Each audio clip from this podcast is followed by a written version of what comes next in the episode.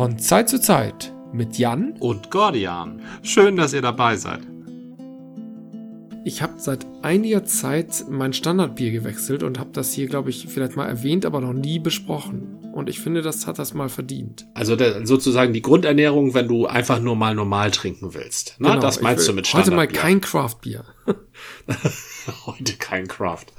Ja, da bin ich ja gespannt. Kenne ich das denn schon? Ja, das ist ein bekanntes und trotzdem ist es irgendwie charmant und ich habe gar keine Ahnung, seit wann es das gibt. Und zwar ist es Helles Pülliken. Von Feldhins. Sehr schön. Ja, Feldhins ist ja mir persönlich eine sehr sympathische Brauerei. Aber ich habe ein Bier, das ja? man, da, da können wir gleich drüber sprechen. Ich habe ein Bier, das muss man schnell aufmachen. Und ich oh. habe es schon viel zu lange aus dem Kühlschrank geholt. Ich habe es extra in meine Kühltasche mit Coldpacks getan, als ob ich es geahnt hätte. Und ich habe hier vor mir ein Glas, ein großes Glas, das etwas mehr als einen halben Liter fasst. Und da habe ich einen Schluck Wasser reingetan und den lasse ich jetzt durch geschicktes Rollen innen am, an der Glasinnenseite entlang gleiten. Also was für ein Bier plane ich denn? Das wirst du jetzt fast schon erraten können. Du hast ein Guinness. ja, genau also richtig. Erstens ist es dir wichtig, dass die, dass der Schaum nicht zusätzlich sozusagen aufgebauscht wird am äh, trockenen Glasrand. Das ja. ist ja, das, das vergesse ich ja immer. und zweitens, ja, ein Guinness sollte man durchaus kalt trinken. Ja. Also, das ist, wobei ein Guinness schmeckt nicht schlecht, wenn es wärmer ist. Das Malzige, es verändert seinen Charakter, aber ich würde nicht sagen, dass es dann schlecht ist. Höchstens, wenn du ein Guinness 00 hast. Da hast du völlig recht. Ein Guinness ist ja darauf ausgelegt, in mehreren Temperaturstufen getrunken zu werden, weil man ein Guinness ja sehr lange trinkt. Na, daher genau. auch dieses Übermaß, die Pint.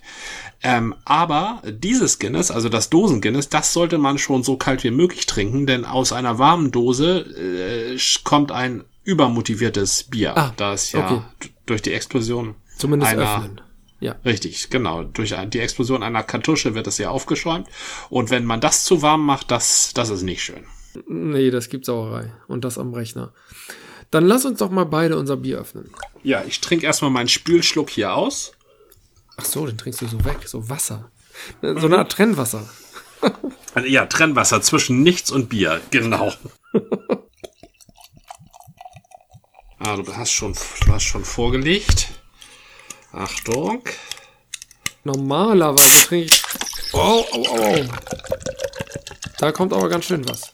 Mm, ja. Also. Normalerweise trinke ich das Pülliken auch aus der Flasche. Oder zumindest gerne mal das geht. Und eigentlich bin ich darauf gestoßen, hm, ach ja, im letzten Jahr Halloween, genau. Ähm, die Kinder wollten zusammen Halloween feiern und dann äh, wollte ich eigentlich nur das Kind abgeben, aber dann meinten die, komm doch noch mit rein und wir feiern immer gerne zusammen und so. Und da gab's Pülliken und ich dachte, ach Mensch, habe ich schon mal gesehen, habe ich aber noch nie getrunken, probiere ich doch mal. Und ja, ich habe das schon öfter mal gesehen, aber ich dachte, warum sollte ich von meinem guten Hellen abweichen? Und ich dachte, oh Mensch, das schmeckt ganz schön gut. Und dann, als hätte das Schicksal verschiedene Bausteine zusammengesetzt, mhm. hat doch mein Lieferant einfach kein Helles mehr von Ratsherrn. Und dann dachte ich, ich muss ausweichen. Ich brauche Bier dringend. Ganz dringend.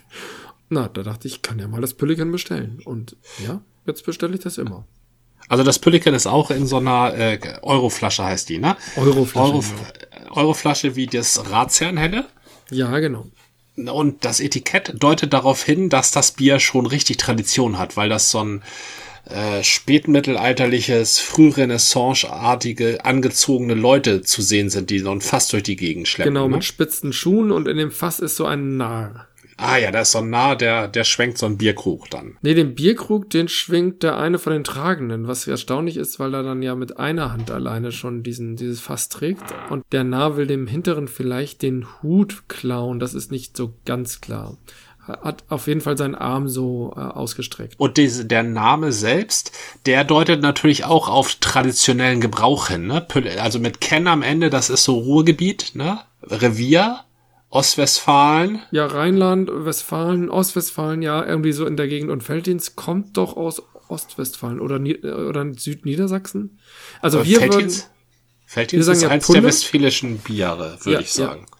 Okay. Ja, es gibt drei große westfälische Biere, glaube ich. Warsteiner, Krombacher, Feldins. Ah, das will ich jetzt mal, ich behaupte das einfach mal. Aber ich glaube, ja, die sind ziemlich dicht zusammen. Ja, genau, genau.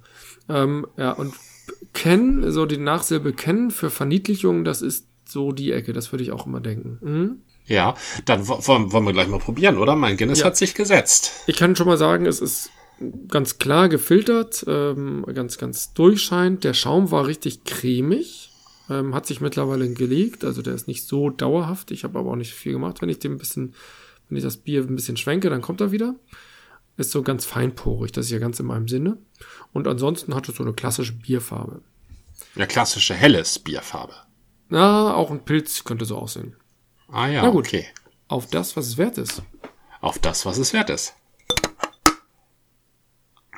Mm. Also ich habe natürlich über die Färbung meines Bieres kein Wort verloren. Das wird der geneigte Zuhörer einfach mal, ich sag mal, raten müssen. Kommen Sie nie drauf. Hast du, glaube ich, schon mal gesagt, ja. ja wir hatten Sieht, schon mal Guinness. Wir hatten schon mal Guinness, ja. Auch der Schaum ähm, ist vertraut? Ja, das ist alles perfekt. Also das ist wie ein, das ist nicht wie ein gezapftes Bier. Das ist es auf gar keinen Fall. Schon gar nicht wie ein gezapftes in Irland. Es ist aber ein Guinness aus der Dose so perfekt wie es sein kann. Also kein bisschen durchsichtig, steady Schaum, vollmundiger Geschmack, bisschen, vielleicht ein bisschen wässerig im Abgang, aber das nur wegen der erstaunlichen Kälte. Ich habe es wirklich eiskalt, also jetzt ist, das darf gerne ein bisschen stehen. Ähm, also je, je kälter man das Guinness, äh, desto weniger haut das Malz rein. Ne? Und mhm. da, da, kein Hopfen drinne ist oder ähm, kein Aromahopfen drinne, der irgendwas bringen soll. Ne? Deshalb soll, bleibt, lässt man das lieber ein bisschen stehen und lässt das Malz sich so schön entfalten. Und das das braucht noch zwei, drei Minuten Zeit habe ich. Wie sieht's bei dir aus? Also meins kann ich gut trinken. Das stand hier auch schon ein bisschen und war gar nicht mehr weiter gekühlt. Der Geschmack hat ähm, etwas Erfrischendes, ganz leicht ins Säuerliche gehen. Sind Biersäuren? Habe ich mir noch nie Gedanken gemacht. Wahrscheinlich, ne? Also die, ähm, die Alphasäure ist ganz entscheidend bei der Bierherstellung. Und ich glaube, die bleibt auch über. Mhm, ja, das, mhm. Mh, ja. Also ein, ein Sauerbier oder sowas ist natürlich nochmal was anderes, aber hier ist so ein sommerlich-säuerliches, äh, so was Erfrischendes. Das, ähm, ich finde das beim Bier, wenn du nämlich zu wenig Säure hast, dann hast du ja dieses Muffige, hatten wir schon mal gesagt. Und das wird dadurch sehr angenehm verdrängt. Ja, verstehe. Püllikan aus der Feldhins Brauerei ist also die Feldhins Brauerei, genau darauf wollte ich hinaus, ist auf jeden Fall eine der drei Top Ten deutschen Brauereien, die von einer Frau geführt wird. Davon ah. gibt's nur drei. Ja. Und zwar ähm, außer Feldhins. Bei Feldhins ist ja die Familie Kramer da im Besitz. Ne? Und deshalb ist mhm. Katharina Kramer äh, ist die Chefin von Feldhins. Quatsch, jetzt habe ich Quatsch erzählt. Warsteiner. Wa Warsteiner ist von einer Frau geführt und das ist Katharine Kramer. Wie die Frau, genau. Und Feldhins, Feldhins ist der Name nämlich nicht des Ortes, wie bei Warstein. Das ist der Name der Familie, genau. Und Ach, die heißen einfach Feldhins. Die heißen Felddienst. Und eine Frau Felddienst, deren Name kenne ich nicht. Also Katharin Kramer kann ich mir auch immer nur merken, weil das halt CC ist. Mhm. Aber die, wie die Frau Felddienst äh, mit Vornamen heißt, weiß ich nicht. Susanne vielleicht. Und ähm, was diese genau, was insbesondere Felddienst auszeichnet, in meinen Augen, ist ähm, nicht nur, dass es ein familiengeführter äh, Betrieb ist, ähm, mit dem mit dem ursprünglichen Familiennamen, sondern auch, dass sie sich sehr früh dem Kraften oder der Kraftbewegung geöffnet haben. Genau, die ihrer, haben ja noch eine andere Reihe. Genau, die haben nämlich eine Kraftbierreihe und das ist das, also wenn man das so bezeichnen will und das kann man gerne so bezeichnen, das ist nämlich das Grebensteiner. Und ich glaube, das Pülliken kam danach. Also das ist relativ neu. Es ist relativ neu und es ist ja, Felddienst steht so ganz dezent da drunter und mhm oben weg steht sehr deutlich helles Pülliken. Das ist irgendwie, die ähm, verschweigen nicht, dass sie Feldins sind, aber sie stellen es auch nicht gerade in den Vordergrund. Alles klar, okay. Und hier gibt es sogar noch einen Wörterbucheintrag. Pülliken, das umgangssprachlich Verkleinerungsform von Pulle in Klammern Flasche. Und Pulle finde ich ganz cool. Da, da dachte ich eigentlich, das wäre ein norddeutscher Begriff. Pulle. Aber wenn ja. das hier selbst im rheinländischen bis pfälzischen äh, durchaus üblich ist, dann ist es ja fast ein deutschlandweiter Begriff. Also Pulle verbinde ich eigentlich tatsächlich eher mit dem Ruhrgebiet. Gib mir oh. mal die Pulle. Also Stimmt, so hier, hier, hier im, Norden, im Norden ist ja eher Buddel. Buddel sagen wir, ne? Stimmt, ja. stimmt, stimmt. Ja, ich, siehst du, so ja. durchsetzt sind wir schon. Ich weiß gar nicht mehr, wie wir reden. Ja, ich sag ja, das ist ein Erfolgs, ein Erfolgsgeheimnis. Kulturen müssen sich vermischen, intensivst. Ne, ja. bis sie selber vergessen, was ihre Traditionen sind. Erst wenn du das alles vergessen hast, dann hast du, also dann hast du auch, bist du auch nicht mehr so leicht anzustacheln zum Hass gegen deinen Nachbarn. Nur weil der irgendwie weil dem Pulle seine sagt. Eltern, weil der Pulle sagt, während du Buddel sagst. Das ist, mhm. das ist nämlich das, was die Menschen auseinandertreibt. Traditionen, althergebrachtes und Gewohnheiten, die wir von unseren Eltern übernommen haben. Das muss alles weg. Die, also nee, muss nicht weg. Nein, muss, nein, muss alles vermengt werden. Du nutzt äh, Traditionen von deinen Eltern und du nutzt auch Traditionen von den übernächsten Leuten, die irgendwie 500 Kilometer weiter wohnen weil das eine coole Tradition ist. Du nimmst dir einfach so Tradition Bausatz.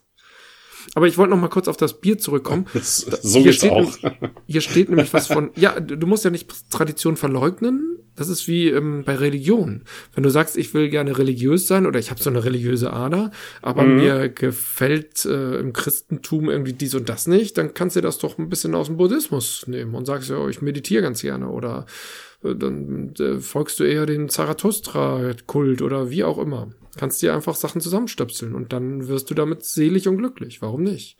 Und das klappt ja. mit Tradition doch genauso. Ich wollte ja. noch mal ähm, erwähnen, jetzt wo ich das in den Wörterbucheintrag da gesehen habe, ähm, es wird auch das Bier beschrieben als äh, spritzig. Das heißt, da ist dieses spritzig-säuerliche schon mitgedacht. Und, was ich einfach sagen muss, äh, aber das ist mir gar nicht mehr aufgefallen, es ist angenehm süffig. Das heißt, es ist ein sehr locker, leicht zu trinkendes Bier, so nebenher, hat trotzdem irgendwie über fünf Prozent. Man sollte das mhm. nicht unterschätzen. Und gerade im Sommer ist es ein total angenehmes Bier. Aber funktioniert tatsächlich das ganze Jahr durch. Ich mag ja. das gern. Also ich habe das so für mich jetzt auch entdeckt. Bin nicht der Einzige, wie mir klar ist, aber das ist schon völlig okay. Also ich, ich möchte dich dazu beglückwünschen, die Entscheidung auch mal von einem gesichtslosen Multi zu trinken, obwohl, wie wir eben ja schon festgestellt haben, Feldins ja gar nicht so gesichtslos ist. Ne? Wir ähm, kennen nicht mal den Vornamen. Wir kennen nicht mal den Vornamen von Frau Feldhins, das stimmt. Also Feldhins äh, macht da schon was richtig mit ihrer äh, mit ihrer Alternativlinie. Und zwar, ich mir gefällt persönlich persönlich besonders, ich mag solche Details. Ähm, nicht nur, dass sie da andere Namen gewählt haben und wie du schon sagtest, Feldhins steht da nur so ganz klein drauf. Äh, mhm. Äh, bei Grevensteiner auch. Bei Grevensteiner steht halt nach dem Rezept von HC Feldhins oder wie auch immer. Wir kennen die Namen ja nicht. Ja. Ähm, aber was sie auch gemacht haben, ist, sie haben sich für eine andere Flaschenform entschieden. Ne? Also dieses Pülliken ist in der Euroflasche und die Grevensteiner Linie, die ist in der Knolle.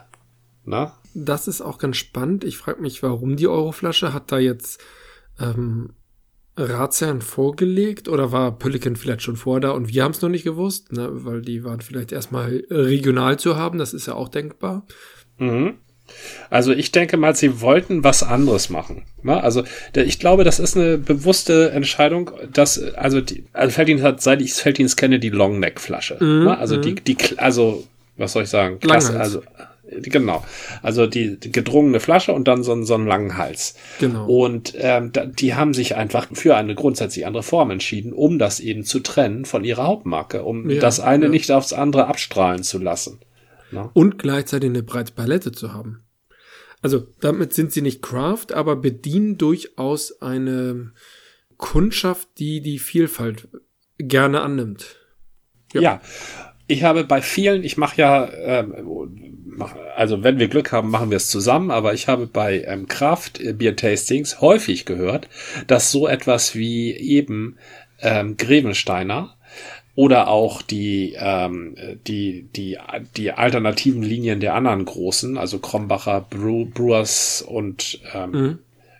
dass das, oder nee, Warsteiner hat Brewers Gold und Krombacher hat die Braumeisterlinie, dass das für viele Leute der Einstieg in die Kraft, in die, in die Kraftbiere ist. Nur mal so, auch wir sind über Becks also ich zumindest für mich, über Becks ja. eigentlich. Ich, ich habe zwar schon vorher mal ein IPA getrunken, aber das war ja erstmal so ein Schock.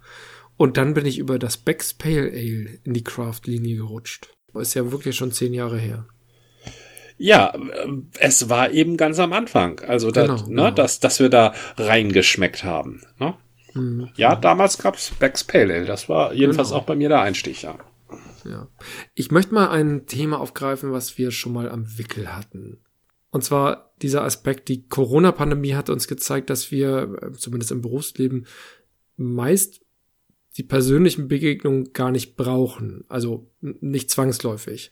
Ähm, und wir könnten eben einen Großteil unserer Meetings und Schulungen und Konferenzen ja eigentlich auch virtuell machen. Das sehe ich völlig anders.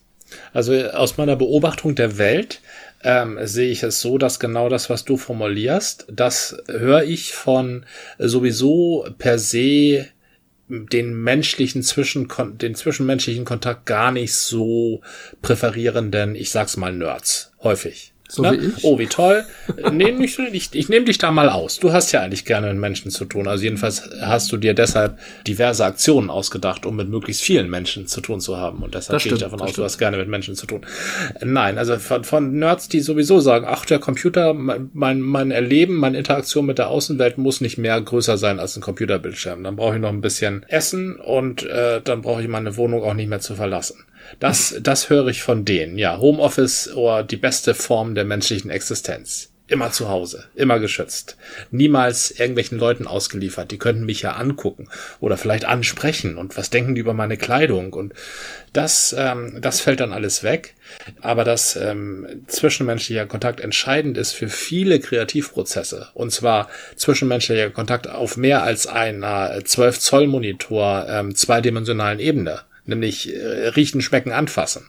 Das mhm. ist total wichtig für Teamarbeit. Ja, ja? du, das hast völlig ist, recht. Das, also das, da sprechen, da spricht auch je, jede Form der äh, Teamaufbautheorie spricht von Konfrontation, von Mimik, Gestik, Geruch, Diversität von Teams ist ja überhaupt nur nötig, wenn du mit den Leuten direkt zu tun hast und die nicht mhm. alle nur eine Pixel-Ansammlung auf deinem Bildschirm sind. So und das, ähm, das fällt weg und das merkt man auch. Das merkt man auch, wenn man mit ähm, äh, Ergebnissen kreativer Prozesse zu tun hat, die rein auf, äh, auf Internet-Meetings zurückgehen mhm. und die mal vergleicht mit Ergebnissen kreativer Prozesse, wo sich die Leute noch getroffen haben, also 2019, oder die aktuell ähm, wieder möglich sind. Da ist, mhm. das ist, sind große Unterschiede. Ich stelle die fest. Tatsächlich, es gibt viele Arbeiten, die kannst du für dich machen oder mit kurzen Abstimmungen und dann reicht eine Videokonferenz oder auch ein Anruf oder sonst wie irgendeine fernmündliche Verbindung. Äh, ich meine, wir haben früher telefoniert und jetzt sprechen wir in besserer Qualität, aber das auch alles äh, übers Internet und ähm, es hat sich eigentlich nichts verändert. Die Videokomponente finde ich tatsächlich vernachlässigbar. Ich habe das manchmal an und häufig mache ich das aber auch aus und sage, ich lehne mich jetzt sowieso zurück und dann seht ihr meinen Haaransatz oder meine Nase vielleicht noch oder sonst wie, weil ich einfach nicht fürs Bild posiere. Wenn ich, klar, wenn ich irgendwie einen Vortrag halte online, dann gucke ich in die Kamera, aber das ist was anderes. Aber wenn wir nur so im Team zusammensitzen, dann mache ich es mir auch im Raum bequem. Also das sind dann so Arbeiten, wo man sich abstimmt, wo man Informationsaustausch, wo man auch Dinge strukturiert oder organisatorisch irgendwie voranbringt.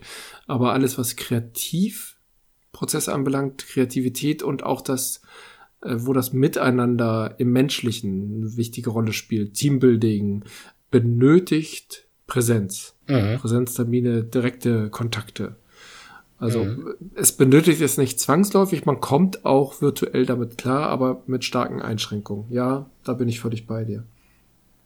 Trotzdem, äh, wenn du schnell mit jemandem zusammenkommen musst, und da war früher ein Girocopter die Idee und heute sagst du, nee, ich muss mal kurz mich mit dem austauschen oder an einer Art von Konferenz teilnehmen, wo ganz häufig Wissensvermittlung wichtig ist, dann ist eine Videokonferenz heute die bessere Wahl. Mhm. Das ist richtig für kurzfristige Sachen. Und ähm, das Entscheidende in der heutigen Zeit bei der Erarbeitung von Konzepten oder auch bei der Evaluierung von Konzepten oder bei der Etablierung von Konzepten, also bei allen drei Sachen, ist der äh, Know-how-Austausch, der, der Wissenstransfer. Genau. Einer weiß was und der muss das dem anderen dann beibringen. Ne? Mhm. Das ist am Bildschirm nur sehr, sehr begrenzt möglich. Ja? Weil Erzähl Ja, weil nämlich Leuten etwas beibringen ist, dazu gehört auch immer abchecken, ob die das denn jetzt verstanden haben. Guckt der aufmerksam, döselt der weg, daddelt der nebenher Tetris. Das sind so alles diese Sachen, die ein Lehrender, eben auch mhm. ein Vortragsreisender im Blick haben muss. So, ja. und auch im Blick hat. Und darauf kann er auch reagieren. Er kann auch reagieren, wenn mir einer wegdödelt oder wenn einer mit dem Nachbarn türstelt. Das lässt sich am Bildschirm nicht machen. Am Bildschirm, da kann ich in, konzentriert in den Bildschirm gucken und quasi dem Vortragenden in die Augen gucken, äh, stöber aber nebenher auf äh, eBay Kleinanzeigen nach meinem neuen Sofa. So. Und ich denke, das passiert. so sind die Menschen ja. nun mal.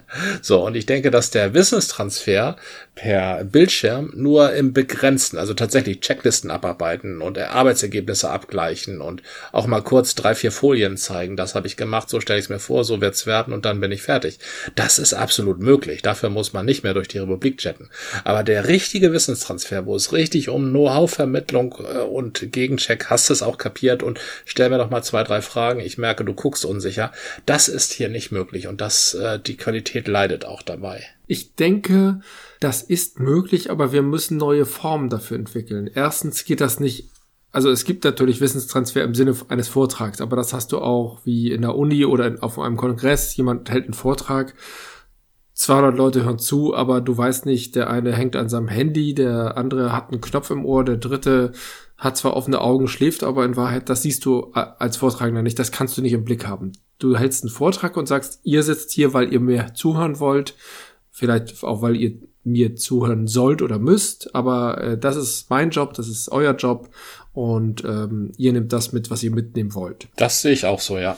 Wenn es eine kleinere Runde ist mit ähm, Wissenstransfer, Schulungen, ähm, Informationsaustausch, ist das Interaktive ganz wichtig. Das heißt, klar, es gibt immer einen, einen Lead, einen Moderator, der das Ganze anstößt. Es gibt vielleicht den Hauptwissensvermittler, aber da ist es viel wichtiger als in einer Runde, wo du ein Feedback mit Augenkontakt erzeugen kannst. Und ähm, du guckst in die Runde, wenn du versuchst, die Leute zu begeistern. Also nicht nur denen das Wissen einzuimpfen, sondern zu, irgendwie mitzunehmen. Das kriegst du natürlich im Präsenztermin hin, indem du Mimik und Gestik einsetzt und immer wieder guckst, wo sind die Leute. Wenn du sie anguckst, müssen sie zurückgucken. Wollen sie auch. Wenn du mhm. nicht mehr hinguckst, dann kümmern die sich irgendwann um andere Dinge und hören das nur noch so nebenher. Mhm. Das heißt, du musst eigentlich lernen, und das geht nur bis zu, das geht nicht zum Beispiel für 20 Leute, wie das vielleicht im Präsenztermin geht. Das geht vielleicht eher nur für fünf bis maximal acht. Und in dieser Form kannst du versuchen, in einer Videokonferenz die Leute immer wieder einzubinden und direkt anzutriggern und zu sagen, Klaus, ähm, du hattest doch mal zu dem und dem Thema was dazu. Wie schätzt du denn das ein? Ja, Sandra, ähm, du hast doch da eine Expertise irgendwie zu dem Thema. Bring das mal ein. Also, dass du die richtig ranholst in einem Wissen, wer dir gegenüber sitzt. Ähm, vielleicht auch nur gar nicht mit diesem Expertisenwissen, was ich jetzt bringe, sondern du sagst einfach nur, hier, Sie sind ja ähm, MTA, wie ist denn das bei Ihnen in der Praxis? Und immer wieder so antriggerst und sagst, hier, Sie müssen sich jetzt einbringen und passen Sie auf. Seien Sie nicht abgelenkt, spielen Sie nicht Tetris, kaufen sich, Sie nicht bei eBay was ein, sondern seien Sie bei mir. Wie so ein guter Lehrer, immer die Gefahr, ich weiß nicht, ob es eine Bedrohung ist, weil das kann man ja auch positiv machen, äh, aber immer die Chance gegeben ist, dass du dich einbringen sollst. Und mhm. dann bindest du die Leute an dich über eine andere Methode. Aber das müssen die Leute erstmal einstudieren. Das ist noch nicht präsent. Das haben, wir haben jetzt mit den Mitteln des Präsenztermins die Videokonferenzen der letzten drei Jahre bespielt. Und diese Mittel sind nicht immer die besten Mittel und nicht die geeigneten. Und ich denke, da kann sich noch was tun in dem, wie bespiele ich solche Termine. Das hat aber Potenzial. Ich glaube schon, dass das geht. Bei Kreativ Prozessen ähm, bin ich völlig bei dir. Das braucht irgendwie mehr so ein Workshop, so ein Kreativworkshop-Format. Da muss man sich treffen, da muss man irgendwie alle Sinne in den Raum werfen, in, in die Runde werfen und das muss äh, gespiegelt werden und das muss irgendwie aufgegriffen werden und das muss im Raum zum Tanzen gebracht werden. Und das geht nicht virtuell. Mhm. Also zumindest schätze ich das so ein. Vielleicht gibt es später irgendwelche Formate, aber ich glaube, wir sind gerade erst am Anfang, diese virtuellen Termine zu bespielen. Und natürlich bespielen wir sie erstmal wie eine Kutsche ohne Pferde. eine Kutsche ohne Pferde. Ist eine Kutsche ohne Pferde überhaupt eine Kutsche? Ja, ich meinte, dass die ersten Autos waren Kutschen ohne Pferde, stattdessen mit Motor. Ach so, das meinst du. Haben sie also bewegt, also waren eine Kutsche. Waren im Prinzip eine Kutsche und so hat man sie auch gebaut und irgendwann dachte man sich ja, nee, wir müssen ja gar nicht mehr in Kutschendesign denken, wir können ja irgendwie anders denken. Und so haben sich die ja. Automobile dann entwickelt zu den heutigen Autos. Also ich stehe dem äh, Bildschirm extrem kritisch gegenüber der, also das Bildschirmerleben ist nicht das Erleben, wofür der Mensch konzipiert wurde. Ob nun von der Evolution oder von Gott oder von äh, Außerirdischen, die die Saat des Menschen hier auf der Erde gepflanzt haben. So ist der Mensch nicht gedacht, dass er sein Erleben aus einem Bildschirm holt. Ja, ne? ja. Sondern der Mensch ist dafür gedacht, dass er sein Erleben in der persönlichen Interaktion mit anderen Menschen. Dafür ist der Mensch konzipiert von all seinen körperlichen und intellektuellen Fähigkeiten und Ansprüchen her. So. Und je mehr das alles sich auf dem Bildschirm reduziert, also der Bildschirm war mal ein Arbeitsgerät. Ne, das mir ermöglicht, noch. Arbeitsprozesse schneller zu machen. So. Und mhm. jetzt soll der Bildschirm plötzlich das sein, dein, dein, dein Freund in der Not, ähm, der dir was beibringt, der dir jetzt auch noch das Reisen erspart und das Zusammensein mit anderen Menschen erspart. Und je mehr du dir sowas ersparst als Mensch, umso kranker kannst du eigentlich nur werden. Nee, das ist meine, nee. ja, mein Gedanke. Also erstens, der Mensch ist nicht konzipiert. Höchstens, wenn du Christ bist oder, oder Verschwörungstheoretiker und Außerirdische mit ins, äh, ins Spiel bringt. Ich sehe es nicht so. Der Mensch hat sich entwickelt aufgrund der Situation, die er vorgefunden hat. Und das Soziale, völlig richtig, ist dem Menschen zu eigen. Das ist sein großer Vorteil, gegebenenfalls auch hier und da sein Nachteil. Der Mensch nutzt das Medium, das sich ihm bietet, nämlich der Raum, die Begegnung mit anderen Menschen. Wenn die aber über einen Bildschirm läuft, ist es ein anderes Medium und der Mensch wird sich anpassen können. Das geht nicht von jetzt auf gleich. Dieser Anpassungsprozess braucht Zeit, dieser Change, das ist völlig normal.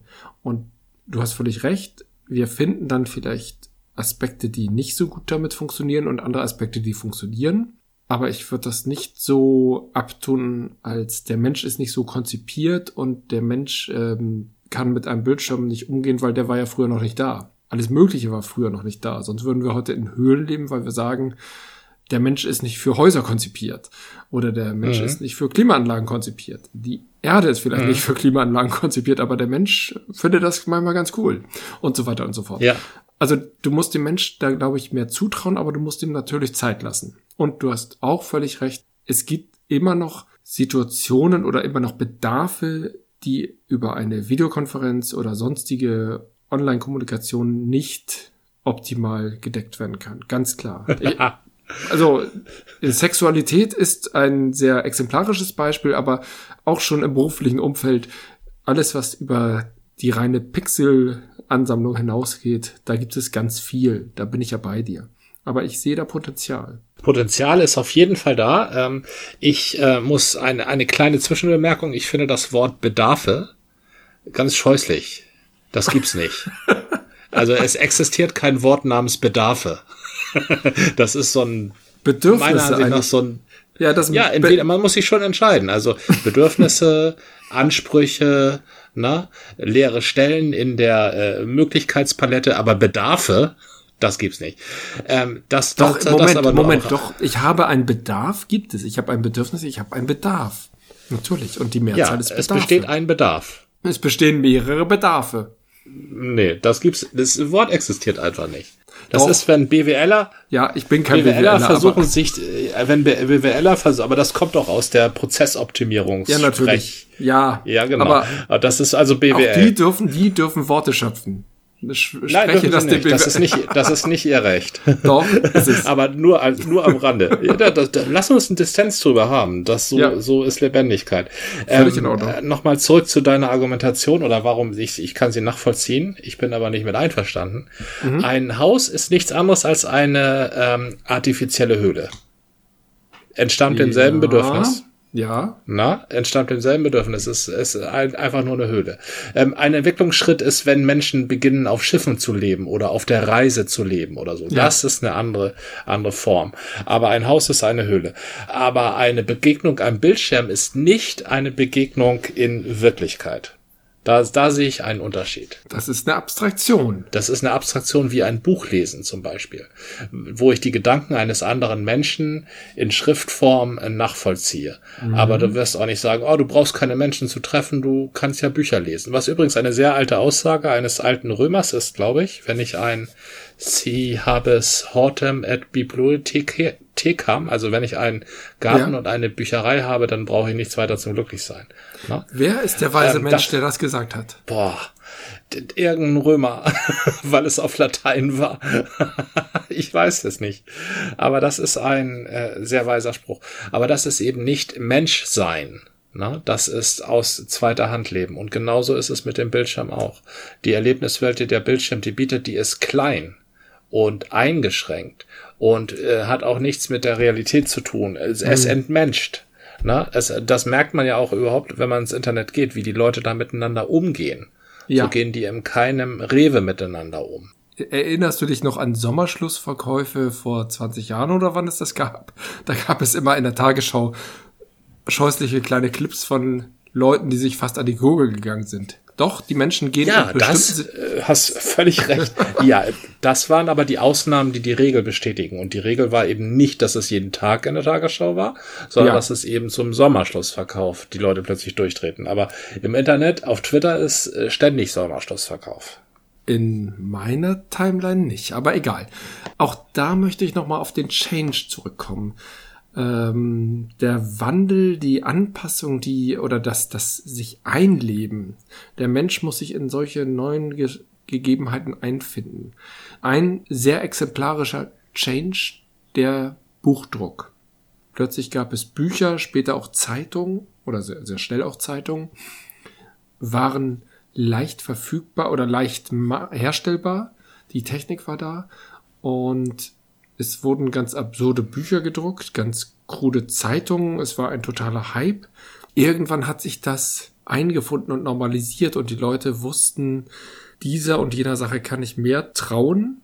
Und äh, hier gibt es Reputation und das sind Quacksalber und Quarkschreiber. Ich glaube nicht. Ich glaube, naive, naive Leute äh, oder Leute, die sich nicht so viel Gedanken machen, glauben Quacksalbern. Äh, Leute, die sich Hoffnung machen, also verzweifelte Leute, glauben mhm. auch Quacksalbern. Und Leute, die ähm, sich irgendwie hintergangen oder zurückgelassen oder übervorteilt fühlen, die glauben auch Quacksalbern. Und zwar ähm, sowohl ähm, 1450, äh, als der Buchdruck erfunden wurde, als auch 1550, ja. als auch 1560 als auch ähm, 1890, als die Zeitungen erfunden wurden äh, und als auch äh, 1900. Äh, wann hat Orson Welles sein Hörspiel gemacht? Äh, in den 30ern. Richtig, genau, als Orson Welles sein Hörspiel gemacht hat. Und auch eben heute Fox News oder was weiß ich, was es da alles gibt, Nachdenkseiten. Ähm, das, das, ja. also die Leute, die das glauben wollen oder die keinen anderen Ausweg sehen, die haben das immer geglaubt. Also Medienkompetenz ist kein Lernprozess. Meiner Ansicht nach sind Leute, die die Tendenz haben, verängstigt zu sein oder Leute, die sich für Quatsch interessieren, die machen das in jedem Medium. Ja, du hast recht. Da das, bin ich sogar bei dir, ja. Da, da hast du ein sehr positives Menschenbild, in dem ich dich auch. Es gibt einen Lernprozess, ja, aber den vollzieht eigentlich immer nur eine gewisse ja, ich muss das mal Elite nennen. Ich glaube ja an Eliten. also ich finde Eliten auch nicht schlimm, aber Eliten sind nicht durch Geld definiert. Oder durch Geburt. Äh, auf gar keinen Fall. Oder durch Intelligenz. Sondern, äh, nicht durch Intelligenz. Nein, Intelligenz alleine nicht. Aber Intelligenz hilft. Äh, Intelligenz ist ja angeboren. Insofern durch Geburt, aber ja. Empathie ist für, für Elite auch ganz wichtig. Und auch, dass die Fähigkeit äh, zum Sozialen sollte auch wichtig sein. Also Wofür ich, ich wünsche mir eine positive Elite. Ja, das ist gut. Wofür braucht die Elite Empathie? Eine Elite will ja ausstrahlen auf alle anderen. Mhm. Das ist der, also eine Elite wird, selten gehen Leute hin und sagen, ich will jetzt Elite werden, höchstens in schlechten Filmen. Oder äh, in schlechten Gesellschaften. Der Kommunismus zum Beispiel, der glaubt, oder der Leninismus und nachher auch der Stalinismus, die glaubten ja an Eliten. Na, die glaubten ja an die Kader und, oder die, die, ähm, ja, Kader waren das, also speziell ausgebildete Kräfte, Maoismus ja auch ganz stark, die ähm, den anderen sagten, wo es lang geht, auf Basis der Ideologie. Das ist ein sehr elitäres Vorgehen. Was absurd ist, weil der Kommunismus ja eigentlich im Ansatz die alten Eliten in Frage stellt. Und sie durch neue zu ersetzen, Richtig, ist doch keine Lösung. Weil Lenin halt begriffen hat, oder Trotzki äh, an seiner Seite, dass man dennoch eine Struktur benötigt. Dass nicht alle Leute, kurz gesagt, so schlau sind. Na? Ja. Dass es immer noch Leute gibt, die auch, ja auch, so. auch in einer Welt, wo jeder zu seinem Recht kommen soll, immer noch zum Beispiel den persönlichen Vorteil suchen. Also so sind, mhm. ja, da kann man sagen, so Menschen. sind, so sind Menschen, ja. so ja. sind Menschen. Und immer läuft die Jugend rum und sagt, nein, so sind Menschen nicht. Äh, Menschen sind ganz anders. Menschen wollen lieb zueinander sein. Und dann immer, wenn sie so über 30 werden, dann merken sie, ja, Menschen sind doch so. und, und deshalb sagt man ja auch so schön, wer mit 20 kein Kommunist war, hat kein Herz. Und wer mit 40 noch Kommunist ist, hat kein Hirn. Ich überlege gerade, ob ich mit 20 Kommunist war. Ich, ich war schon tendenziell links, aber hm, war vielleicht aber auch so ein bisschen äh, ein, ein ich, ich bin dagegen ver Verhalten, was ich auch gerne mache. Ähm, ja, jedenfalls, das ist nur auch nur ein Beispiel für Eliten. Ne? Aber da, da, da funktionierten halt auch Eliten. Ich glaube auch an Eliten, allerdings sind für mich Eliten mehr sowas für die Enzyklopädisten oder so. Ne? Und auch, du hast ja. völlig recht, ähm, als der Buchdruck erfunden wurde, wurde erstmal eine ganze Weile Mist gedruckt oder es wurde permanent Mist gedruckt, sogenannte Flugblätter oder fliegende Blätter oder Zettler oder sowas. Das also Internet von damals. Ja, oder Alman nachts oder sowas. Ne? Also so kleine Informationszettel mhm. und man konnte sich halt ähm, das kaufen, was einen interessierte, mit irgendwelchen Sensationsstories oder sowas. Das wurde viel mehr gedruckt als eigentlich Bücher zum intellektuellen Austausch und zum Weitertragen von Gedanken. Das fand auch statt, aber natürlich mhm. wurde hauptsächlich äh, verdiente man sein Geld mit irgendwelchen Sensationsstories. So. Und das war auch durch die gesamte Zeit war das, also bis heute hin, war das ein riesen Geschäftszweig. Äh, ja, das war, das war ein Auftrag der Medien sowas zu machen. Es gibt auch heute noch viel mhm. mehr äh, fast identisch betitelte Zeitschriften am Zeitschriftenstand, wo dann eben die Königin von Monaco und was für ein Schicksalsschlag sie hat und Ach, was ja. dieses Schlagersternchen wieder mit dem Schlagerstern hat. Und da gibt's viel mehr von, als es eigentliche Zeitschriften gibt, in dem Politik oder Gesellschaft vermittelt wird. Also es gibt viel mehr Quatsch ja. als Sinnvolles. Auch heute noch im gedruckten Bereich in unserer aufgeklärten Zeit. Und natürlich ist das auch im Internet so. Insofern spiegelt unser Monitor die alte Welt genauso wieder.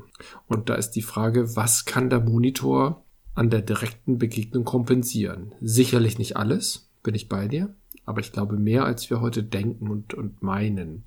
Sei es wegen noch unzulänglicher Technik, dass Übertragungen abbrechen, Videos verpixelt sind oder zeitverzögert, aber sei es insbesondere auch, wie gehen wir mit dem neuen Medium um? Und das ist, auch wenn es das schon seit 10 oder 15 Jahren gibt, ist immer noch recht neu für uns. Und wie entwickeln wir unseren Umgang mit diesem Medium? Ich glaube, da steckt noch eine Menge Potenzial und ich glaube auch, dass bestimmte Kreativprozesse, ohne dass ich die jetzt benennen könnte, auch online mhm. möglich Bestimmt. sind. Aber das wird uns meistens irgendwelche Online-Prozesse. Die lassen sich sehr gut online planen. Was? Ja, es ist, ja, wenn ich zum Beispiel etwas entwerfe, einen Entwurf mache für ein Leitungssystem, dann kann ich da gleichzeitig mit einem arbeiten, der in China sitzt und einem, der in Australien sitzt. Kann ich gleichzeitig, zeitgleich, ja. also okay, die müssen sich die Wecker stellen, aber kann ich zeitgleich irgendein Röhrensystem zusammenschrauben. Klar. Natürlich. Irgendjemand muss das noch irgendwo in die Erde bringen, mhm. aber ich kann das gleichzeitig da entwickeln. Das ist sehr wertvoll. Und das ist auch energieschonend. Also das ist Energiesparer, ja. obwohl Online-Prozesse natürlich extrem viel Energie fressen, aber Energiesparer, als ob der Chinese und der Australier zu mir reisen und wir uns gemeinsam am Reißbrett darüber beugen. Aber eine sehr, wie, ich spreche ja nicht mhm. davon, dass, wie wir den Kapitalismus voranbringen, sondern wie wir die Menschheit, das menschliche Bewusstsein voranbringen. Und da hilft uns der Computer nicht. Denn der Computer oder diese ganze Computer-Klick- und Weg- und Wischwelt, die hat einen gewaltigen Nachteil. Sie ist nämlich extrem bequem. Ich habe alles, was ich brauche, habe ich sofort verfügbar. Auf einen Klick. Auf einen Klick. Ich muss nirgendwo hin. Ja, aber ja, aber doch nur im Fake. Ja, Genau, du musst nirgendwo hin, ja, weil richtig, du klickst genau. es an und ich jemand muss nirgendwo kommt hin. Ich brauche äh, keinen Aufwand. Ich muss nicht in eine Bibliothek. Ich muss nicht überlegen, ähm, wo könnte ich das erhalten? Was muss ich dafür erfüllen, um das zu erhalten? Muss ich vielleicht noch mal irgendwas arbeiten?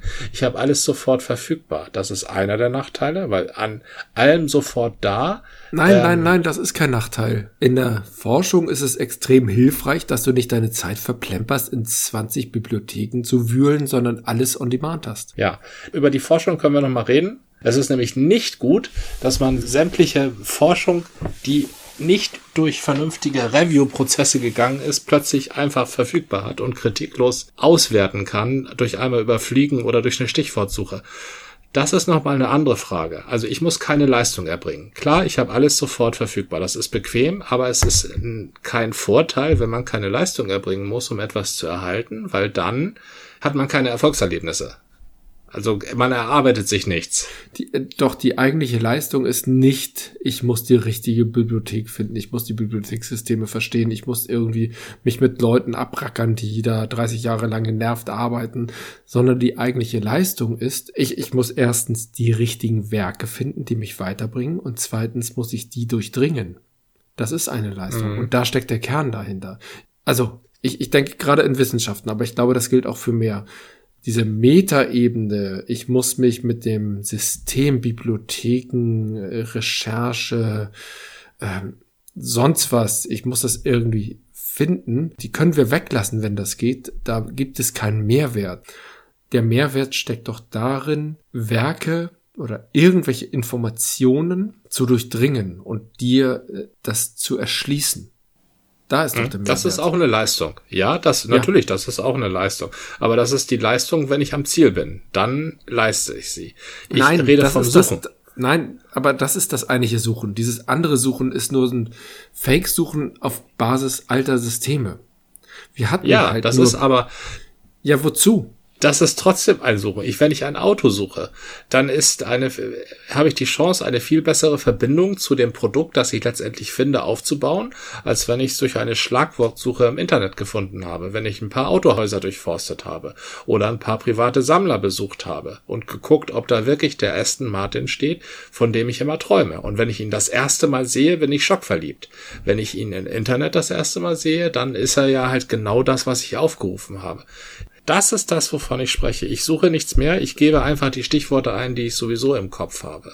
Und so äh, finde ich weniger Neues. Okay, dann habe ich mal eine Frage. Ja. Findest du einen Besuch eines Museums, am besten in einer Stadt auf einem anderen Kontinent, mit großen Meistern erfüllender als die diese gleichen großen Meister, ich nehme mal Bilder, das ist für mich äh, gerade präsent, über eine Suche, zum Beispiel Google, die das ja in dieser Maps-Technologie äh, bestimmte Meisterwerke digitalisiert haben und sehr gut zugänglich gemacht haben, während du in der Galerie in New York vielleicht nur auf drei Meter ran kannst und ähm, davor noch eine Sicherheitsscheibe ist aus Plexiglas und das Ganze reflektiert.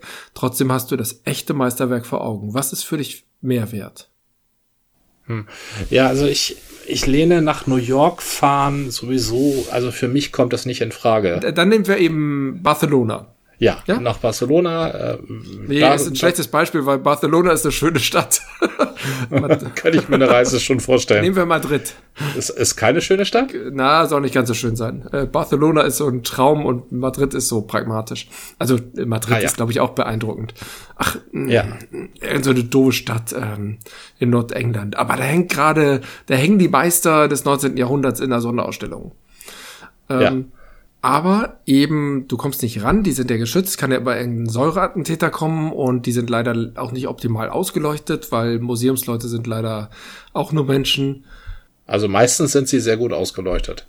Nee, meistens nicht. Ich habe mehrere Museen, also Kernerfahrung habe ich in Italien gemacht, aber auch in Spanien und auch in England. Die sind meistens sehr gut ausgeleuchtet im Sinne von hell, aber leider strahlen ja. dann die Strahler auf die Plexiglasscheibe und da gibt's Reflexe und du darfst nur zwei äh, Meter ran und ähm, nee. also ist da jetzt überall Plexiglas, sag mal? Das habe ich so noch nicht erlebt. Äh, teilweise. Ich habe es jetzt, äh, also das Beispiel, was mir gerade vor Augen ist, äh, sind die Uffizien und da habe ich die Venus von. Das wäre Florenz. Das wäre Florenz. Ich war öfter mal in Florenz und die Uffizien sind eine große bekannte Galerie. Aber andere Galerien machen es auch, dass sie große Werke gegen zum Beispiel Säureattacken mit Plexiglas schützen. Und dann richten sie Scheinwerfer wie immer von oben, was total idiotisch ist. Die sollten ja von unten. Also es gibt ich, ich will ja gar nicht an diesem einen Beispiel das machen, aber es gibt immer wieder Unzulänglichkeiten in der direkten Verbindung, weil du nicht an dieses, du, du, kannst dieses Bild ja nicht anfassen und sagen, ah, oh, hier die Struktur und so. Das wäre tatsächlich Mehrwert, dass du sagst, hier, guck mal, die Leinwand gibt nach und hier ist die Farbe äh, so verkrustet und Na, die hör mal, Herd. wenn da jeder auf dem Bild rumgrabbelt. Ja, also. nicht, das geht nicht, völlig klar. Und dann gibt es ein äh, Google Google hat es insbesondere gemacht, auch andere, aber in der Corona-Zeit haben sich einige Museen sehr digital gut aufgestellt. Ich glaube, das Met ah. in New York zum Beispiel, aber egal, nehmen wir mal so ein typisches Google-Ding. Da kannst du über das Bild fahren. Du kannst es nicht berühren, aber du kannst es ja sonst auch nicht berühren. Ähm, du mhm. kannst eine Schrägansicht haben und du kannst so dich dran fahren, dass du Details erkennst, die du nie in der realen Situation erkennen könntest. Außerdem wirst du da weitergeschoben, mhm. weil es dürfen nur 700 Leute in die Offizien. Du wirst auch weitergeschoben, weil du zu viel schwitzt und äh, alles Mögliche. Also da gibt es ganz viele Rahmenbedingungen, wo du denkst so, ja, schön war das jetzt nicht. Das ist so wie Fliegen. Fliegen ist toll, du bist auf 10.000 Meter Höhe, du bist irgendwie schnell, kommst schnell irgendwo hin, aber eigentlich wirst du so eingefärbt wie in so eine Sardinenbüchse. Ja. Und der Traum vom Fliegen ist irgendwie ein bisschen geschwunden, seitdem es, es muss ja nicht Ryanair sein. Es reicht ja schon ein normaler Lufthansa-Flug, der ein bisschen bequemer ist als Ryanair und ein bisschen mehr Komfort hat, aber schön ist das nicht. Ähm, nee, und, schön ist das nicht, nee. Und genauso ist ein Museumsbesuch in, den Offizien beeindruckend und trotzdem denkst du so, ja, war das das jetzt? So, da wurde ich jetzt so durchgefercht. Also da kommt niemand und schiebt dich weiter, aber dir wird schon klar gemacht, so, ah, wäre schon gut, wenn du weitergehst, weil da warten ja noch andere. Also ich war tatsächlich noch nicht in den Offizien, ich war davor. In irgendein ja, Museum, also ist egal. War ja auch in Florenz, aber sowas habe ich noch in keinem Museum erlebt. Doch, im Louvre. Bei ja, Louvre ist ein Mona schönes Lisa Thema. Besichtigung. Genau. Ja, ja, genau. Da, da ist wirklich Mona Lisa Besichtigung ist echt der Horror. Lohnt sich aber auch überhaupt nicht. Weil das ist so, das, die Mona Lisa ist ja sowieso ganz klein. Viel kleiner, als man immer denkt, genau. Mhm. Ja, richtig, das ist ein ganz kleines Bild. Ähm, und da ist man jetzt sechs Meter weg von und dann ist sie tatsächlich hinter Plexiglas. Das ist, nein, das ist aber auch kein Museumsbesuch. Der Museumsbesuch ist, also ganz notwendigerweise, ja, du hast recht, ein Bildschirm, da kann ich mir das ranholen und kann Details sehen. Aber jetzt mal zu meiner Form der Kunstrezeption. Vielleicht auch so ein bisschen, jetzt will ich nicht eitel klingen, aber so ein bisschen aus der Perspektive von jemandem, der schon Bilder gemalt hat und zwar richtig große. Ja. Äh, ein Bild soll eine bestimmte Größe haben. Und die ist nicht 16 mal 9, also in den seltensten Fällen. Also auch, ne? Wenn sie 16 mal 9 ist, dann, oder 12 Zoll oder 17 Zoll, ja, dann, dann ist das vielleicht okay, die auf dem Bildschirm zu sehen. Mal ganz abgesehen davon, dass die Farben, die ich dann sehe, natürlich an meinen Bildschirmeinstellungen hängen. Na? Und nicht die Farben sind, also auf keinen Fall die Farben sind, die der Künstler gesehen hat, als er sie auf die Leinwand aufgetragen hat. Aber so kann ich vielleicht Kunst genießen auf dem Bildschirm. Aber die meisten Bilder sind einfach größer. Und das sollen sie auch sein. Denn die Größe eines Bildes gehört ja mit zur der Entscheidung des Künstlers, was er überhaupt an Werk ähm, mhm. präsentieren möchte. Na? Meistens gehört sogar noch der Rahmen dazu. Weil das, oh, der ja. Rahmen ist auch ein, ein Kommentar. Ne? Das stimmt. Ähm, und in Interaktion mit dem Bild. Die alten Künstler haben ihre Rahmen alle selber gebaut. So. Mhm. Das heißt, ein Bild kann man überhaupt nur von Angesicht zu Leinwand erfahren. Das geht am Bildschirm gar nicht. Man kann spannende Details sehen, aber wollte der Künstler überhaupt, dass du die siehst? Dass der sieht, wo er hier den Strich nach links oder nach rechts geführt hat, zumal das eigentlich auch nur für andere Künstler oder für Kunsthistoriker interessant ist oder für Leute, die versuchen, Fälschungen aufzudecken. Aber eigentlich will der Künstler ja, dass du die Gesamtheit siehst und nicht, dass du an, an das Auge von Karl dem Fünften so dicht rangehst, bis du siehst, wie er da die Striche gemacht hat. Er will ja, dass du das, das Antlitz des Herrschers siehst. Ich nehme jetzt Karl den Fünften, weil der Einzug Karls des Fünften in Antwerpen ist ein riesiges, großes Bild. Ich glaube, sechs mal vier Meter hier in der Kunsthalle in Hamburg. Mhm. Und das bringt dir überhaupt nichts, wenn du das auf dem Computerbildschirm siehst. Ich bin das bei dir, diese, diese Wuchtigkeit, also dieses Beeindruckende der Größe oder eben auch das verwirrend Kleine einer Mona Lisa. Das sind Dinge, mhm. die kriegst du online nicht hin. Also klar, du kannst Verhältnisse abbilden und ein Foto aus der, aus, aus dem Raum und da die Größenverhältnisse abschätzen, aber vor Ort ist es immer noch mal was anderes. Aber jetzt hast du Beispiele genannt, die genau diese Größe in Szene setzen, die das ausnutzen. Wenn ich mir ein Hieronymus Bosch zum Beispiel nehme, war Bosch der mit diesen vielen Details? Ja, ne? Ja, ähm, das sind diese Höllenbilder, ja. Genau.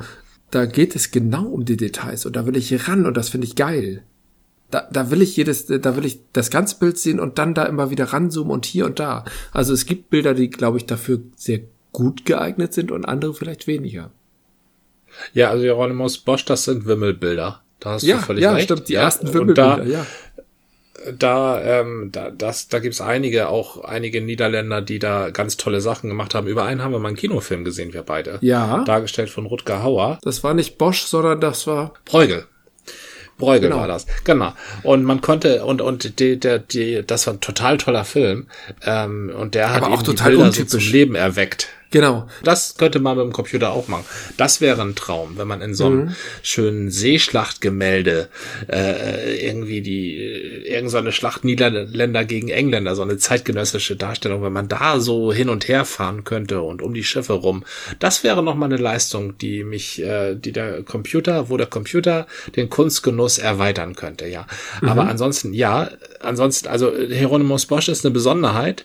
Ähm, ja, aber ansonsten ist tatsächlich der, also der wollte Einzelheiten präsentieren. Ne? Da hat Sprichwörtlichkeiten, bringt dir auch nicht sehr viel, wenn du die ganzen Sprichwörtlichkeiten nicht auflösen kannst auf da, die der da gehört da noch mehr dazu und das wäre cool, wenn du dann da draufklickst und da gibt es vielleicht noch Erklärungen. Das wäre cool sein. Vielleicht hat das irgendeiner schon mal gemacht. Das muss ich mal durchsuchen. Aber so ein Bosch-Bild mit Erklärung. Mhm. Weil das ist nämlich, wenn du das ein Schriftstück dabei hast, wo das erklärt wird. Also wenn du einen Text dabei hast, wo das erklärt wird. Und da steht dann so, der Teufel mit den äh, drei Beinen ähm, soll ein alchemistisches äh, Dreibein darstellen, in dem gerade Schwefel gekocht wird. Und dann hast du diese Information und dann musst du das auf diesem Bild erstmal suchen und dann hast du ja nicht den großen Druck, sondern hast so ein A4, so eine mhm. A4-Version. Das bringt dir überhaupt nichts. Aber wenn du es auf dem Computerbildschirm hättest, wo das alles so Handteller groß ist, das wäre, ja, das wäre schon recht. ganz cool, ja, ja. Vielleicht, vielleicht haben die digitalen Medien für viele Anwendungszwecke oder für viele Anwendungssituationen ein Mehrwert, aber du hast völlig recht, nicht für alle. Und manchmal muss man vor nee. Ort sein. Der Kunstgenuss ist, das, das ist für mich ein sehr drastisches Beispiel. Weil der Kunstgenuss ist ja eigentlich das, ähm, du sollst ja dich der Kunst ausliefern.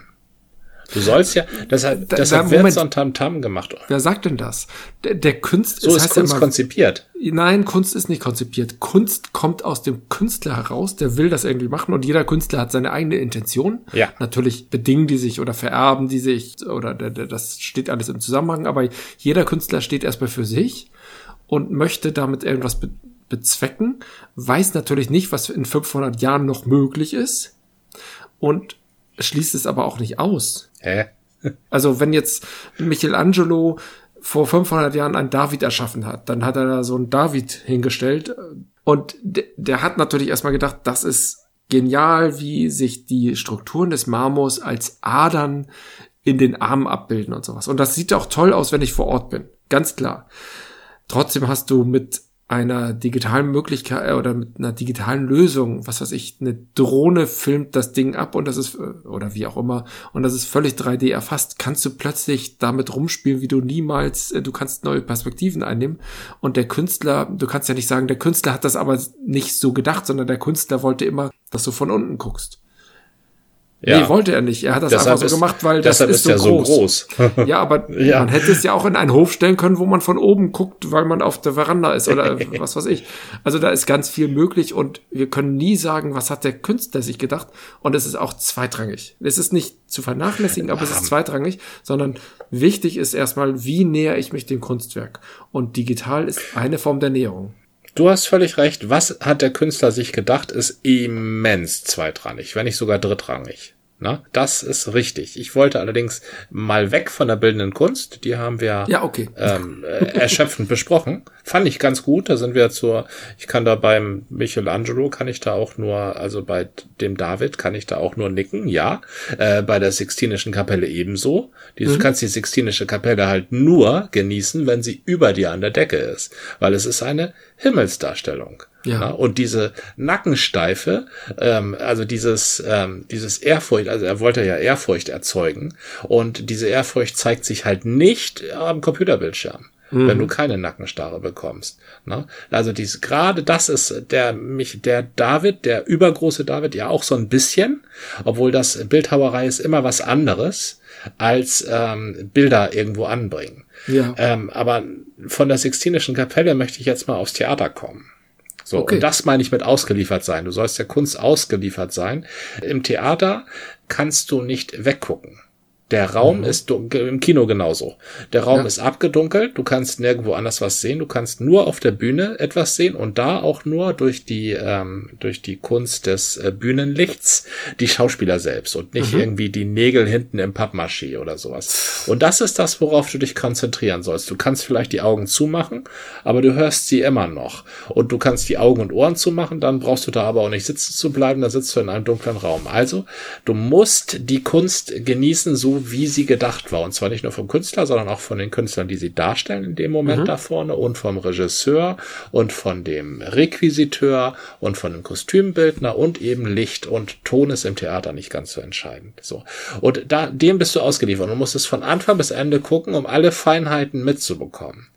Wenn du in der Internetwelt Kunst genießt, dann klickst du sie weg, wenn sie dir nicht gefällt oder du sie nicht verstehst. Wenn du so ein Gerhard Hauptmann Stück nach den ersten fünf Minuten nicht verstehst, und das wird so sein, das wirst du nicht verstehen, das wirst du erst nach einer halben Stunde verstehen. Du musst es weiter gucken und weiter gucken, um dich da ganz drauf einzulassen, um das tatsächlich auf dich wirken zu lassen und auch ein Verständnis dafür zu entwickeln. Die Internetwelt konditioniert uns darauf, dass das, was uns nicht gefällt, das klicken wir wieder weg. Das klicken mhm. wir so lange weg, bis wir wieder etwas sehen, was auf unserer Ebene ist, was unserem Niveau entspricht, was unserem Humor entspricht, was unserer Erwartungshaltung entspricht. Und das kann niemals Kunst sein. Das kann immer nur Design sein. Ähm, ich möchte widersprechen. Erstens hat sich die das Theater über das Kino und ich würde so weit gehen, heute in Serien, aber auch in Games, bestimmte Games sind, haben auch einen theatralischen Charakter. Äh, ich, ich kenne mich mit Games nicht so viel aus, deswegen kann ich das nur vermuten, aber alles, was ich darüber gelesen oder mal reingeschnuppert habe, äh, gibt es Spiele, die sehr Theater erzählen sind. Das ist eine Weiterentwicklung. Und im Theater zum Beispiel entscheide ich mich, gehe ich ins Thalia Theater oder ins Ernst Deutsch Theater oder gehe ich vielleicht lieber ins Ohnsorg-Theater oder eben ins Winterhuder Fährhaus. Das Thalia-Theater ist ja durchaus sehr zugänglich. Trotzdem sind da Stücke, die einen gewissen Anspruch haben. Und das Ohnsorg-Theater und das ähm, Winterhuder Fährhaus sind eher leichte Kost, so im groben und ganzen. Und da treffe ich doch auch schon eine Entscheidung. Genauso wie im Internet. Wenn mir Dinge zu komplex und zu abgehoben vorkommen, dann nehme ich was anderes. Und wenn mir das Thalia Theater zu abgehoben vorkommt, dann nehme ich eben das Winterhuder Fährhaus. Das ist doch, die Wahl mhm. ist zwar nicht von jetzt auf gleich und klicki klicki, aber ich mache das einmal und sage, nee, das war mir jetzt ein bisschen zu abgefahren, das mache ich nicht mehr. Ich gehe mal wieder in die leichte Kost. Das ist doch nicht anders als früher. Ja, du hast aber deinen Mantel angezogen, du bist dahin ja, gegangen, du hast dich ja. da, du hast bezahlt, du hast dich dahin gesetzt, du hast alles von Anfang bis Ende gesehen, weil du hast ja bezahlt oder es könnte ja besser werden oder du könntest das ja noch verstehen, was du am Anfang nicht verstanden hast. Und dann hast du dir am Ende eine Meinung gebildet. Im Internet, da guckst du dir fünf Minuten an und klickst weiter. Das ist ja, nicht dasselbe. Das Klar, du wählst auch etwas an. Ja, ob mal abgesehen davon, dass ich absichtlich in Stücke gehe, wo ich weiß, da sehe ich nicht das, was ich erwarte. Ja, ja, Weil du, eben das, aber andere da, nicht. Ja, doch, auch andere. Ja, Gerade Abo, Abon Abonnenten zum Beispiel. Und ich, ich, ich merke das ja auch. Ich gehe häufiger mal hier um die Ecke in ein Theater, das ein, eine, eine starke Abonnentenbelegung hat. Und da merke ich, wie die alten Herrschaften aber da manchmal ganz schön empört sind, dass das in ihrem Abo ist. Und mhm. freue mich immer, dass ich nun freiwillig dafür bezahlt habe. ja, und das ist aber auch wichtig. Das ist, das muss auf, muss dich aufregen und erregen. Und womit habe ich denn da jetzt meine Zeit verbracht? Und nein, und und ähm, das habe ich jetzt gar nicht verstanden. Das sind existenzielle Erfahrungen. Das habe ich gar nicht verstanden, das hat mich total überfordert. Im Internet, ich verstehe es nicht, es überfordert mich, klick, weg. Ja, ja, dieses äh, sofort. Oder es entspricht genau mal, ja, richtig, genau. Im, im es, Theater es, könnte man rein theoretisch rausgehen, aber macht ja keiner, sieht ja, ja doof aus. doch, doch, das, auch, auch das passiert. Hast du das schon mal von der Publikumsbeschimpfung von Herrn Handke gehört? Ja, Peter Handke ja. hat ja mittlerweile keinen guten Ruf mehr, ist ja ein böser alter Mann und Putin-Versteher ja. wahrscheinlich auch noch. Aber der hat und eben Serbenfreund. Das war doch Ja, Fall. richtig, genau, der, der Serbenfreund, ja. Mann, Mann, Mann. Egal, naja, lass uns nicht darauf. Ähm, ich sage nur, ein Volk, das so mit seinen Intellektuellen umgeht, hat einfach keine Intellektuellen verdient. Vielleicht sind einfach Oliver Pocher und Günther Jauch die geistigen Größen unserer Zeit. Andere haben wir nicht mehr verdient. Also der hat das jedenfalls die Publikumsbeschimpfung. Ja, ich glaube, darauf läuft's dann auch. Der hat die ja. Publikumsbeschimpfung gemacht, wo ein das, ähm, wo die Schauspieler einfach nichts dargestellt haben, sondern das Publikum sehr kunstvoll in Choralen sprechen, mhm. beleidigt haben. Also einen ganzen Abend lang. Ja. Und die, die, die sind entweder sitzen geblieben oder sind aufgestanden oder haben zurückgeschimpft oder sind rausgegangen, aber sie haben sich verhalten. Und das geht natürlich nicht im Internet, völlig klar. Das kannst du nicht. Nein, das ist unmöglich. Äh, das Internet macht, das Internet ist für Kinder. Das ist für den kurzen Nein, Lustgewinn, auch, für die Bestätigung dessen. Und deshalb ist ja auch diese ganze Philosophie, diese, du darfst so sein, wie du bist. Sei so, wie du bist. So bist du gut. Das ist ja auch eine Internetphilosophie. Es gibt keine Ideologie, keine Religion und keine Philosophie. Jemals, in keiner Zeit, in keiner Kultur und in, in, in keiner Sprache, die dir sagt, so wie du bist, ist okay. Jede Philosophie, jede Ideologie und jede Religion fordert dich auf, dich zu verbessern. Aber die Philosophie des Internets, die Philosophie des Twitterns oder des Facebooks, die sagt dir, du bist genauso, wie du bist, bist du in Ordnung. Kontext, bleib genauso sitzen. Ich habe dir noch eine Werbung von Dr. Smile zu zeigen. Und danach darfst du deinen Videoclip weiter gucken. Das ist kurz gesagt die Gefahr, die ich sehe. Das ist doch nicht die Philosophie des Internets, das im im Internet gibt es doch viel mehr. Ich meine, nimm doch nur die Wikipedia. Ja. Aber das, was du Philosophie des Internets nennst, ist doch die Philosophie des Marktes, des Kapitalismus. Mhm. Stimmt. Sei ja, so, wie richtig. du bist das und Internet kauf bitte, Ausdruck klick bitte hier auf Kaufen. Aber ja. die Publikumsbeschimpfung ist doch etwas, was wir an anderer Stelle auch in abgeschwächter Form haben. Das ist doch der, das Durchbrechen der vierten, äh, Moment, äh, der vierten Wand, heißt das so? Oh, Mist. Es ist die vierte Wand, ja. Es also ist die vierte hinten Wand. Hinten hast du eine und, Wand, links und rechts hast du eine genau. Wand und vorne ist die Wand weg, ja. Genau, und das ist die vierte Wand. Das, das Thema kennen wir auch aus dem Kino oder Film insgesamt.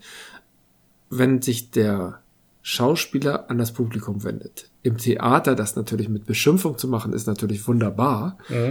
Das daraus ein Stück zu machen, ist mal wieder so ein Experiment. Also sicherlich war das interessant, aber insgesamt war das, äh, aus meiner Sicht ist es mehr so eine Effekthascherei. Vielleicht äh, würdige ich das ein bisschen herab, aber es ist das Durchbrechen der vierten Wand. Und das gibt es natürlich auch im Digitalen. Also ich betrachte jetzt Kino durchaus als digital. Das ist die Abstraktion des Theaters. Das kann ich mir auch zu Hause angucken. Zu Hause kann ich aber wegklicken, wenn ich denke, nee, der nervt, der hat mich schon dreimal angesprochen und mich beleidigt. Aber das ist genau das gleiche, als würde ich rausgehen aus dem Theater. Nein, es ist nicht das gleiche, es ist schneller gemacht und keiner guckt zu. Und es hat keinen Ma Du hast völlig recht, ja. Ja, also das Durchbrechen der vierten Wand ist tatsächlich auch nichts Modernes. Das hat schon ganz, ganz früh in ich weiß nicht, ob es das bei den alten Griechen schon gab, aber in der Renaissance, äh, früher Neuzeit gab es das bei den sogenannten Hanswurstiaden. Da wurde immer das Stück unterbrochen und dann kam irgend so ein Clown auf die Bühne und hat mit dem Publikum so ein bisschen hin und her gescherzt, also so ein mhm. Comedian, ne? Ja. Hans Wurst hieß der, später Kaspar. Ah, ja, ja. In, ja, ja. Und ähm, der ist dann wieder abgegangen. Also das Durchbrechen der vierten Wand war nicht neu, auch nicht als Handke das gemacht hat. Was Handke Neues gemacht hat, war halt ähm, äh, die Konfrontation gesucht. Mhm. Also das Stück selbst hat eine Konfrontation und einen Versuch der Interaktion mit dem Publikum. Und damit wollte das Stück halt das Publikum zum Teil des Stückes machen. Na, das, das war der Versuch und das war schon genial. Man darf, also klar, also das ist, ich halte es persönlich für eine geniale Idee und da bin ich auch gar nicht alleine mit. Also das ist jetzt keine sehr mutige ähm, Interpretation von mir. Mal ganz abgesehen von dem, was er sonst so gemacht hat, aber das war einfach ein genialer Gedankengang. Und das ist eben auch das, was das Internet nicht sein kann, unbequem. Das ist nicht möglich. Nein, das stimmt. Unbequem also natürlich gibt es auch Leute, die sich unbequemen Dingen hingeben, aber die meisten sagen, nee, das ist unbequem, ich klicke mal woanders hin. Weil du wirklich alles mhm. sofort machen kannst. Du hast diese, du musst dich nicht aufraffen. Das ist diese Bequemlichkeit, Richtig, die du meinst. Ja. ja. Mhm. Ist das Durchbrechen der vierten Wand mit, oder die Interaktion mit dem Publikum, geht das nicht immer weiter und läuft dann auf sowas hinaus wie, jetzt mal ein bisschen, mm, interaktives Theater oder äh, auch Live-Rollenspiel? Das Durchbrechen der vierten Wand, das ist schon sehr komplexes Durchbrechen der vierten Wand. Also Live-Rollenspiel ist, äh, jeder, jeder ist Schauspiel. Also das ist die ganze mhm. Welt ist eine Bühne. Das ist eine, auch eine wichtige Grundlage des Theaters. Ne? Das ist ja eine Shakespeare'sche äh, Grundlage. Ja. Ähm, das, das ist eher Live-Rollenspiel. Ja, das Durchbrechen der vierten Wand haben wir auch, äh, gibt es auch im Internet sehr oft. Mhm. Ähm, bei den sogenannten Influencern zum Beispiel. Also jedes ja. Mal, wenn mir da, wenn mir da einer sagt, ähm, äh, klick hier, lass ein Like da, äh, drück da auf die Glocke, ist es schon das Durchbrechen der vierten Wand. Weil die ja mich zur Interaktion bewegen wollen, meistens zum Kaufen oder Liken, ja. Mhm. Richtig, genau. Und damit, damit ist, damit steht ja schon, also wird ein Austausch ja simuliert, aber eigentlich schon äh, ist eine Interaktion da. Auch wenn mhm. das, was ich sehe, eine Aufzeichnung ist. Und das ja. ist ja eben gerade das Traurige.